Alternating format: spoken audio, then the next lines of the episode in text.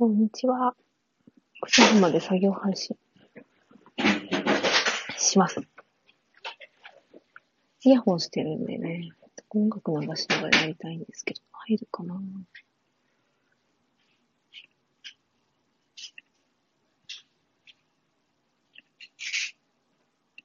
楽、音楽、音楽いいですよね。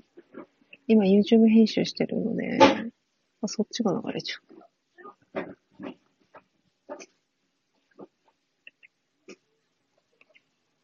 今日はですね、みかんの絵にしたんですけど、みかん狩りに行くので、みかん。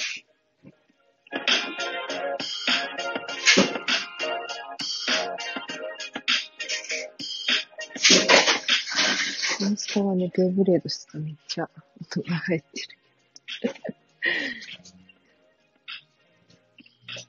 る。YouTube。YouTube 編集してる人、今までいないかなめっちゃね、編集がね、うまいとかそういうの全然なくて。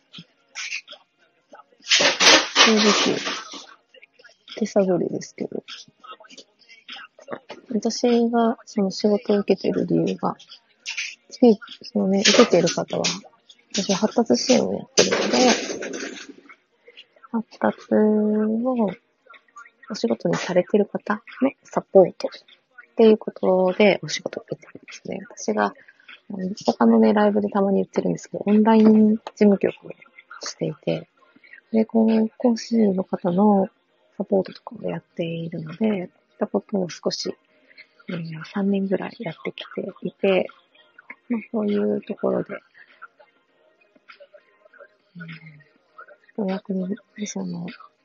作業がね、なればと思って、で、自分自身は4月からちょっと動こうかなと思ってます。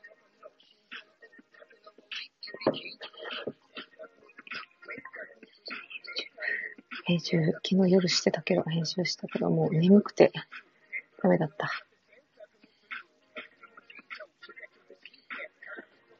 ちょっとね、コメントは追い切れないと思いますが。あとね、フットサルの筋肉痛が取れて。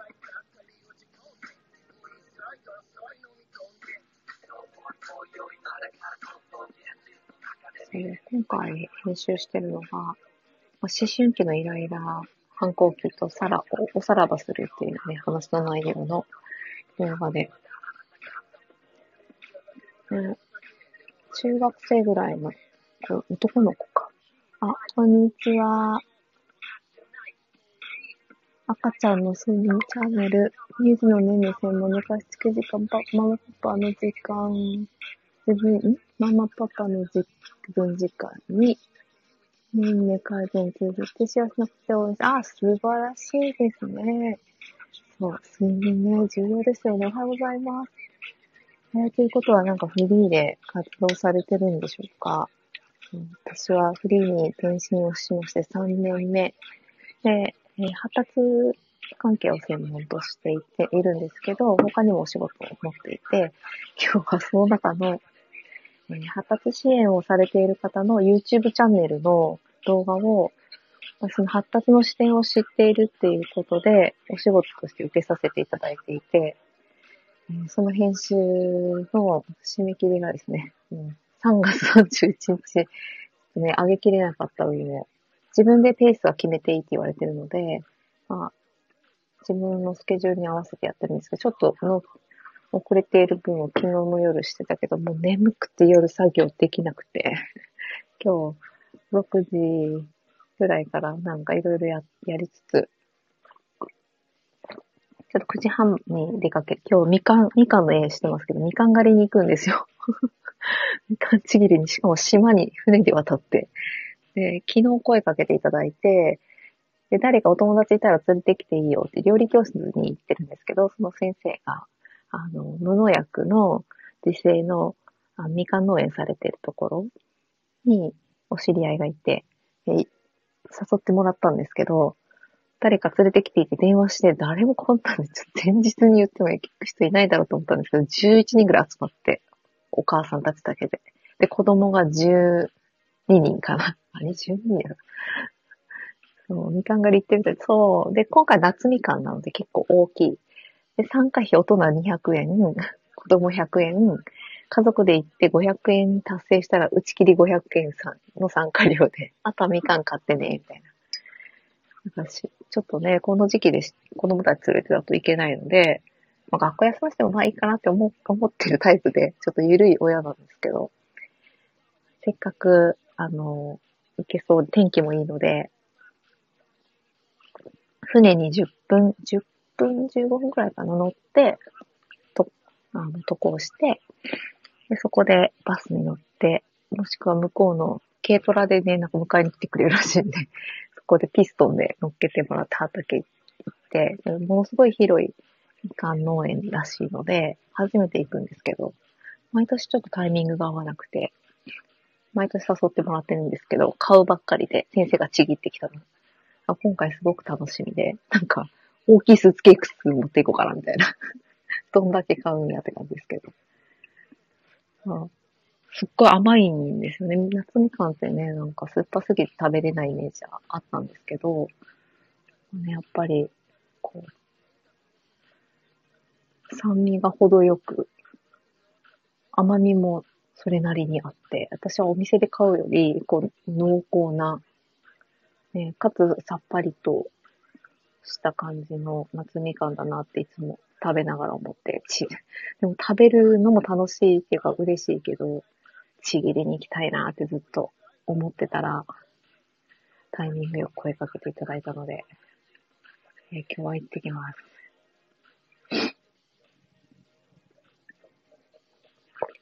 もうでもね、そんなね みかんみかんって言ってる場合じゃないんですよ、えー、今日はですね、なんかその動画の内容が、まあ、発達関係なので、えー、私が発達でやってるの、体にアプローチして、あいつか子供と、子供のができます。えー、ぜひぜひ私で、梨、いったの、何行くかな。いちごはまあ結構定番で、で、ちょっとお薬使ってるやつだと、私、あの、かゆ、かゆくなるんですよね。アレルギーが出るっていうことが分かって病院に行って、で、これイチゴのアレルギーじゃないねって言われて、あれ私果物アレルギーで全般持ってたんだけど、なんかその、リンゴもダメなんですよね。リンゴもダメで、イチゴもダメで、桃もダメで、で、調べたら、その、共通してる、その、たくさん使ってる農薬ナンバーワン、ツー、スリーだったんですよ。で、他の食べてもどうもないし、なんか同じ品、なんていうのかな、バラ科とか、科があるんですけど、果物も。そこで、なんか、似通ったやつがダメなのかなとか、いろいろ思ってたんですけど、なんかね、タンパク質に反応してとかね、あの、そういう風な見解される方もいるんですけど、無農薬のいちご農園さんに行って、いちご本当は大好きなので、もう、かゆくなってもいいやと食べたんですよ。そしたらかゆくないんですよね。あ、あの先生の言ってたこと当たってるみたいな。そうちょっとね、特殊な、あの、診察をしてくれる、まあ一般的ではないんだろうなと思うんですけど、あの体に合うか合わないかを機械で調べてくれながら診察してくれる病院に一時期ちょっと通っていて、その農薬アレルギー、まあ薬のアレルギーですよね。で、普通に錠剤のあの飲むアレルギーでも、アレルギーを起こす人は、全身に薬が、なんて言ってたかな。なんか、私職場に前いらっしゃったんですけど、ぐわーって失神出て、もう本当にその時はすごい、アナフィラキシーに近いような症状が出てて、もうね、救急車張りの勢いで大惨事だったみたいで、お休みされてる頃だったので、ちょっとね、こうお休みする期間がある働き方されてる方だったので、その期間にそんなことがあってるので全然知らなくって、すごい元気な方だったんですけどね。だから、もう世の中何が起こるかわかんないなって本当思いました。えー、すずルームさん、すずさん、ありがとうございます。ただの会社員、日々の学び気づきをお話しします。毎日収録に調査。わ、素晴らしい。私も毎日しようと思ってたんですけどね。ちょっと最近秋気味で久しぶりにやりました。あ岩崎さん、ペット猫、犬たちのことを一緒。そう、あありがとうございます。今ですね、差し迫って YouTube の動画を編集しております。そう、起きた。で、9時半までタイムリミットなんで、無言になっているときは作業していると思ってください。で今回の動画がイライラ反抗期の収め方っていうことで、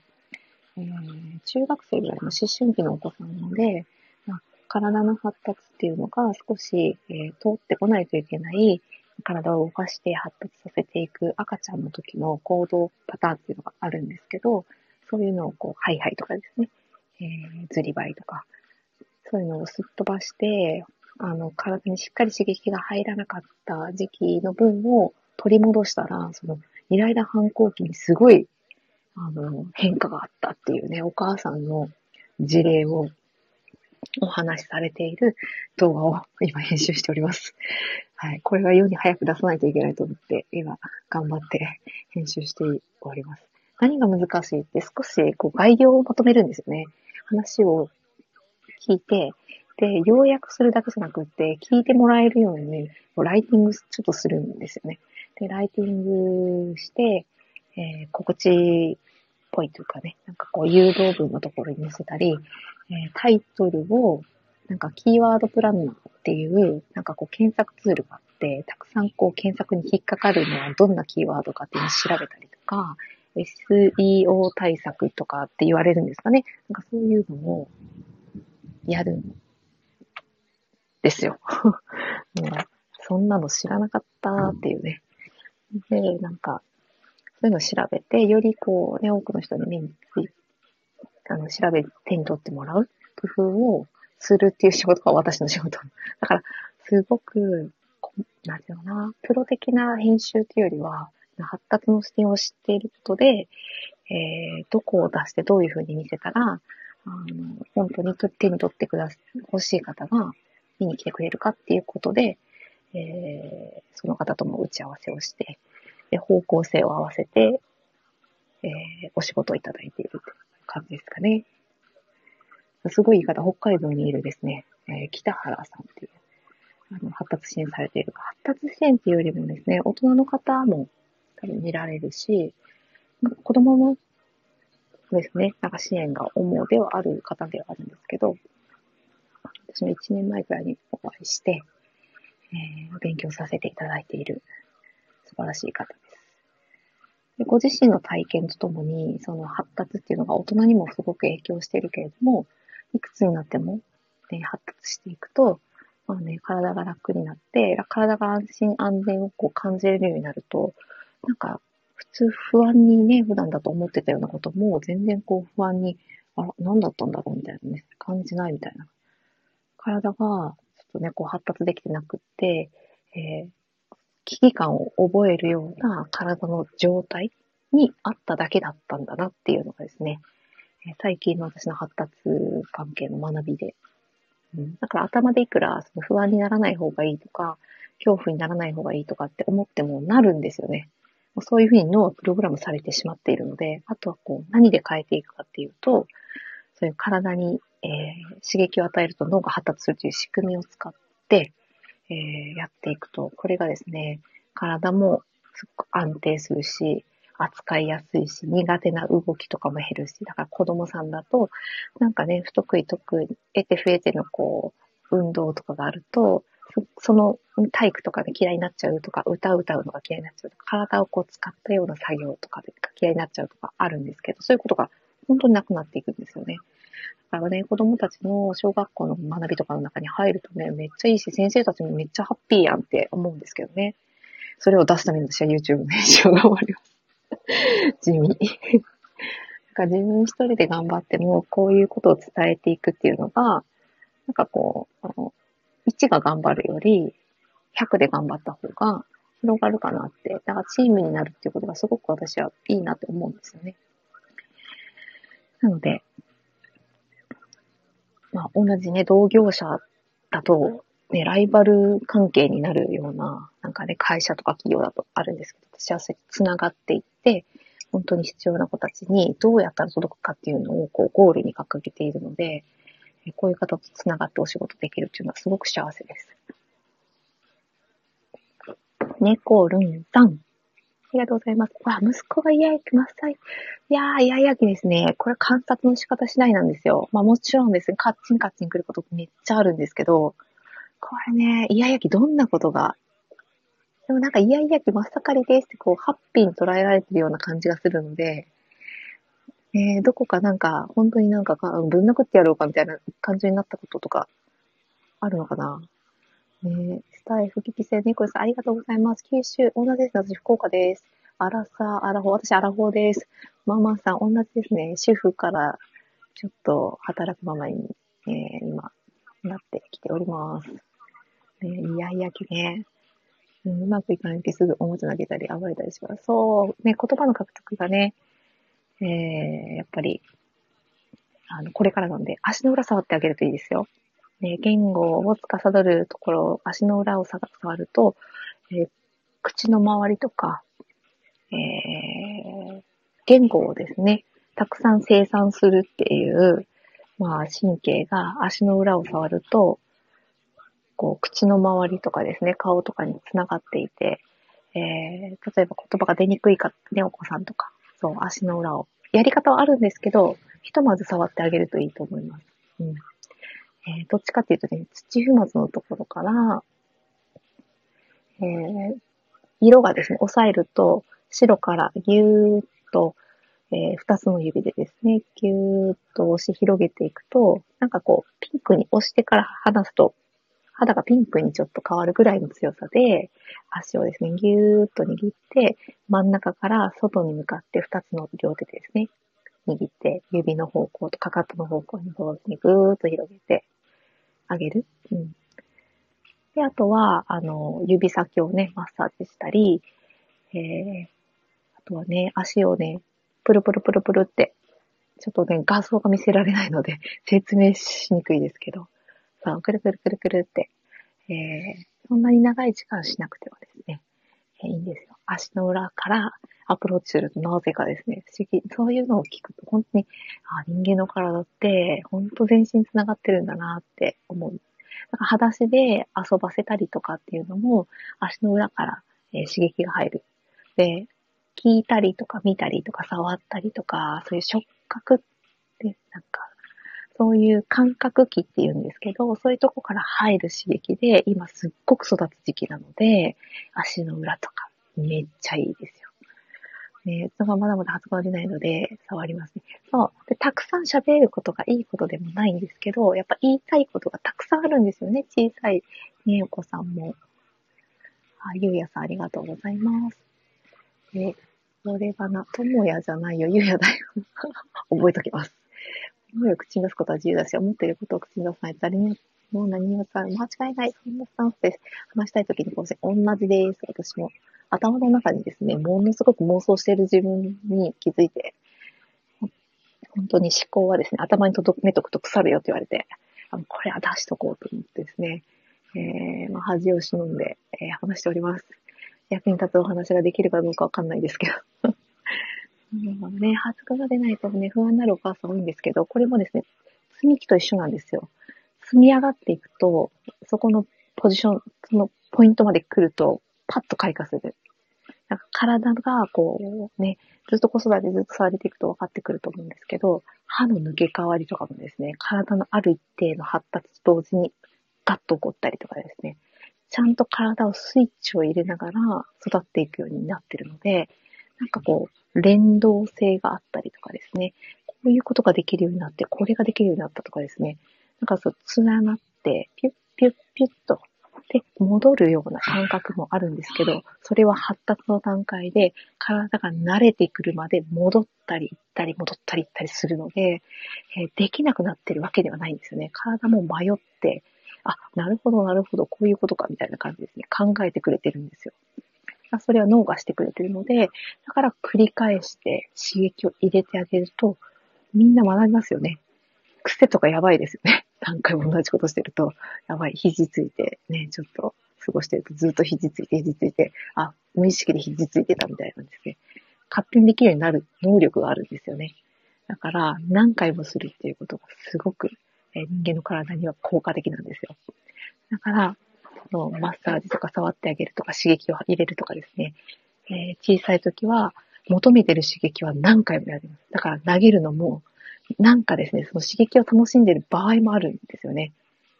で、その刺激を楽しんで楽しんで楽しみきったら次に移る。だから、いかに大人がその行動をちょっとこう、大人になって こう、見れるかっていうのがですね、子供の発達を見るのにキーポイントだなって、えー、思っております。はい。なので、えー、そんなことをですね、世に出すために、えー、YouTube ですね。この方の、北原さんっていう方の、えー、YouTube をされている話の、なんでね、するのかっていうのを聞いたときに、えー、本当に悩んでる人はですね、なんかこう相談にも行けないと。でも、ここに YouTube にあることで、その人はスマホを持ってれば、目の前まで僕が歩いていくのと同じように行って、話をすることができる、伝えることができる。だから、その話をするために僕は YouTube をしてるんですって言われて、なんかね、そう、すごい人がいるもんだ、みたいな YouTuber、ね、なんかいろいろいらっしゃいますけど、ね、だからなんかね、私もなんかできることがあったらやりたいなって思ったんですよ。だから私も YouTuber 編集したかったわけではなくてですね。え ー、最近はひたすらけに登って遊びます。そうね、高いところに登る。感覚を楽しんでる。重力をですね、まあこれちょっとマニアックな話になるけど、生きてると重力感じて人間、ね、地球で生きてるので、重力っていうのにも、で、お母さんのお腹、何があると思います？ね、お子さん産んだ方はわかると思う。羊水の中にいるので、割と無重力状態なんです。ぷかぷか浮いて。だからぐっとあの重みがかかるっていうのを初めて外に出て感じてるんですよね。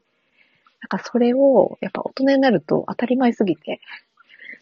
だからこういう見えないような力、なんか空気を吸うのも赤ちゃんが当ててできて、今まで水やったやんか、みたいなね。なんでいきなりこう、水から気体に変わってんだって思ってますよ、多分。言葉に出さないけど。びっくりみたいな。意外といろんなびっくりに遭遇しながら生活してるので、まあ、それはね、泣くしかできないから泣くわなって思いますし。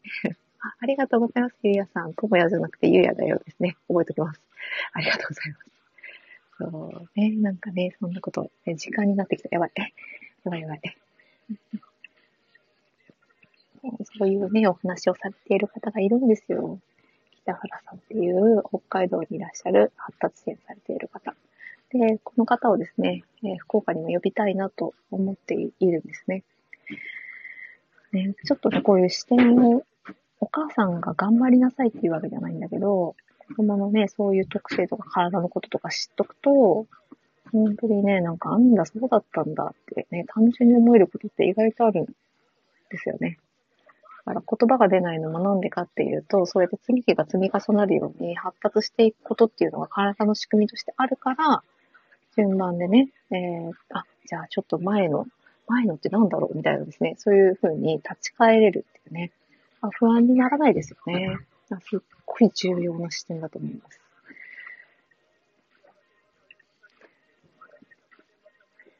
でも私のこの YouTube 作業はですね、本当に現実的に、やらないといけない。やばい。と、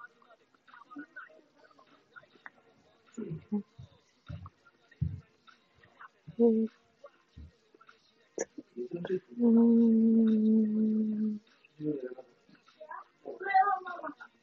ちょ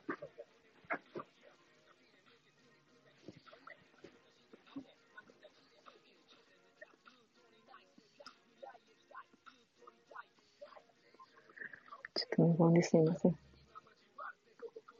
うん。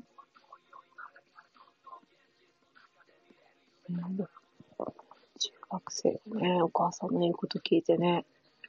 ね体を動かすと、今悩んでることが、ちょっと解決できるかもよと言われて、やるかって言ったら本当にそこまでの信頼関係がなかったら多分やんないなって思いますけどね。単純。だってこのお母さん本当にね、子供と信頼関係をずっと作ってこられたんだろうなって、話聞いてても想像できるから、すごいなって思いますね。私は気づけているのか疑問ですけど。自分からね、なんか夜遅く起きれなくて、あ、違う違う、夜遅くまでゲームやってて、朝早く起きれなくて遅刻して、で、さらにそれで、まあ、ね、へこんで、学習とかもね、関連してるんですよ。発達の未熟さっていうのが、そういう、こう、なかなかこうですね、コミュニケーションできないこととか、含めて、あの、体がちょっとね、なんか動きにくい、ぎこちないとかっていうところで、で、こそこで合わせて感情的には不安とかですね、恐怖とかついてきやすいので、そうなると、うちにうちにこもる。で、自分がやれることをやる。そういうふうにやってたのが、猫の体からのアプローチで、なんか体なんかスッキリしたとか、体動くようになってきたとか、あの、よく眠れるようになったとか変化が出てくるんですよ。そうすると朝活し始めたらしいんですよ、この中学生。すごくないですか？私も朝苦手だったから、本当に小さい時に知っときたかったって、子供だって、子供の時でも多分思ってたと思うんですけどね。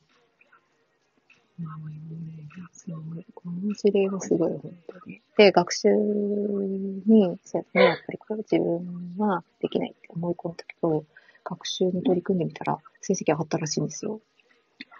ねまあね、なんか勉強できることが全てじゃない。と思うけど、やっぱりできない。自分ってい。うのはあんまり見たくない。ですよね、誰でも。なんか目標があってできないんだったらまだ一瞬の、なんか先の見えないできない自分、生活もなんかあぐうたらしてるように見える、なんかやめたいこともやめられず、で、なんかね、思春期で、なんか外目にも自分の感情もよくわかんないみたいなね。そんな時に、変わるってすごくないですか？朝5時に起きて、なんかね、自分でしかも起きて、親に起こされず、学校も行って、成績も伸びて、ね、やりたいこともやれて、ね、今の大人でもこれって必要じゃないかなって思うんですよね。大人でもできなるんですよ。でき、なれるようになる。だからね、このお子さんは3週間のプログラムがあるんですけど、何にも、これでね、3週間頑張って、何にも本当に変化がなかったら、もう他の言うこと一生言うこと聞けへんっ、つって、最初のね、一番最初の、あの、入りが、不信感が。それでもやっぱり、その不安の中でも、変化がするときって体が勝手に不安を覚えるようにできてるんですよ。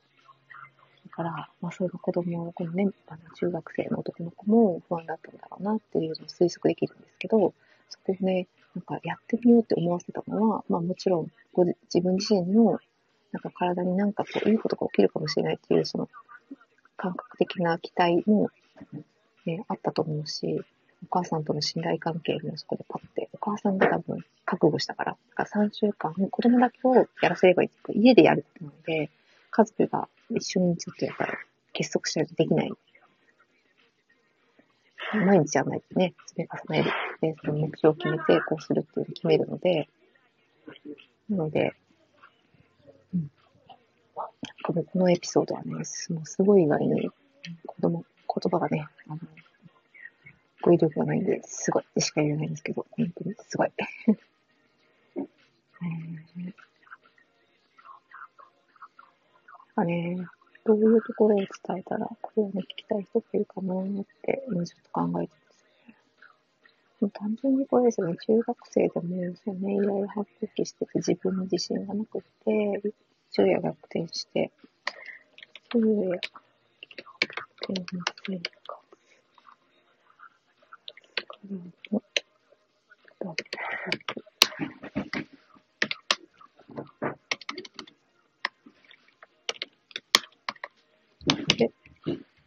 生活を変えて、人をから空想の活性。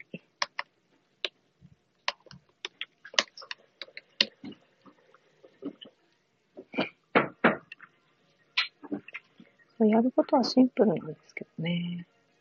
そんなに難しくない。ぱ続けることが大切っていうのはまさにこのことだなって感じです。ね、あとは子供だけが頑張るというよりは親の覚悟。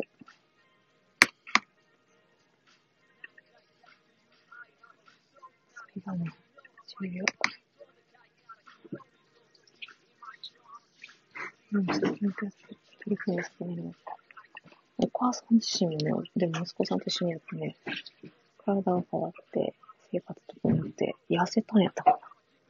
な。なんか嬉しい変化があったらしいですよ。ね、やっぱり変わるためには変えないと変わらないしね。でもね、わかるけど。口ではわかる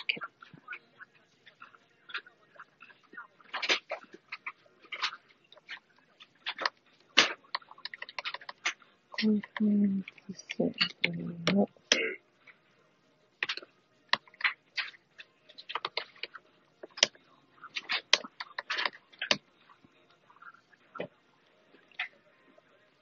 よし。駅弁消費者の、あ、消費者噛ん。だ。三、三万。三十個刻みを。あ、前も来ていただいてありがとうございます。よし。時間になってきちゃった。では、今日はここまで終わりにしたいと思います。ありがとうございました。